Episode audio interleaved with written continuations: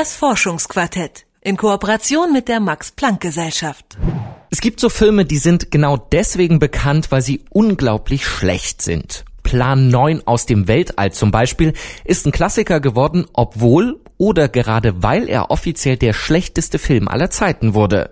Denn Trashfilme, also gewollt schlechte Streifen, die haben eine große Fangemeinde und das eben gerade, weil sie im Wortsinn filmischer Müll sind.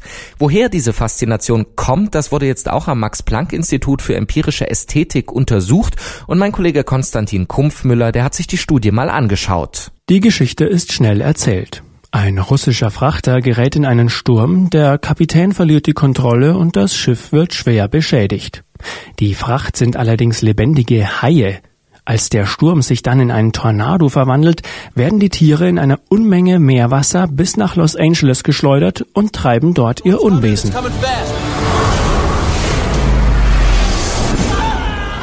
Nur der heldenhafte Einsatz mit Hubschrauber, Bomben und einer Motorsäge kann die Stadt noch retten.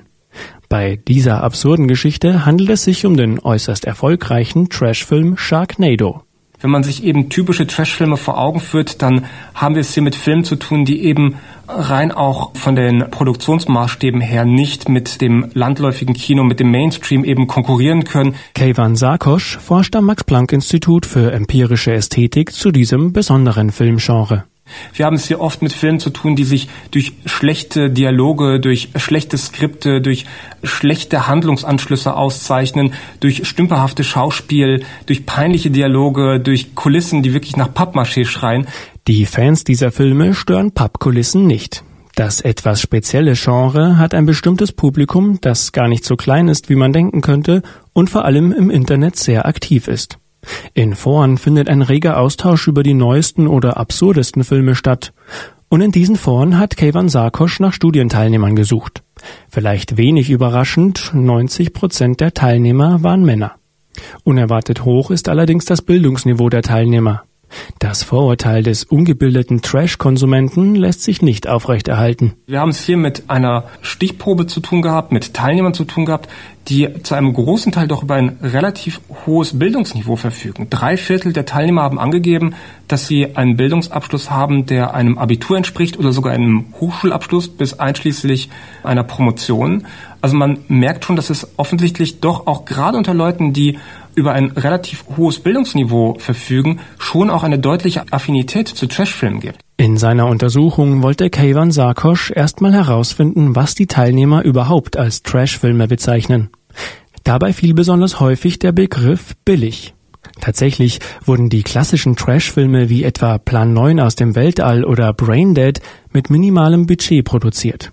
Billig meint in diesem Zusammenhang aber nicht nur die Produktion, Billig bezeichnet hier das ganze Erscheinungsbild, das vom perfekt produzierten Hollywood-Blockbuster deutlich abweicht. Diese Filme werden deswegen nicht unbedingt als schlecht bewertet, sondern im Gegenteil. Also diese Filme werden zum Teil als amüsant, als unterhaltsam, als anders bewertet und zugleich, auch das ist hervorgetreten, es sind Filme, die eben sehr deutlich dann auch zum Beispiel in äh, dem Bereich des Horrorkinos, des Horrorfilms, des zum Teil auch relativ brutalen Films eben treten. Also man merkt auch, dass das Filme sind, die natürlich ein erhebliches Maß an Sex und Gewalt zur Darstellung bringen, aber das wirkt auf die, auf die Zuschauer eben nicht unbedingt verstörend oder beängstigend, sondern in der Tat vor allem eben unterhaltsam und amüsant.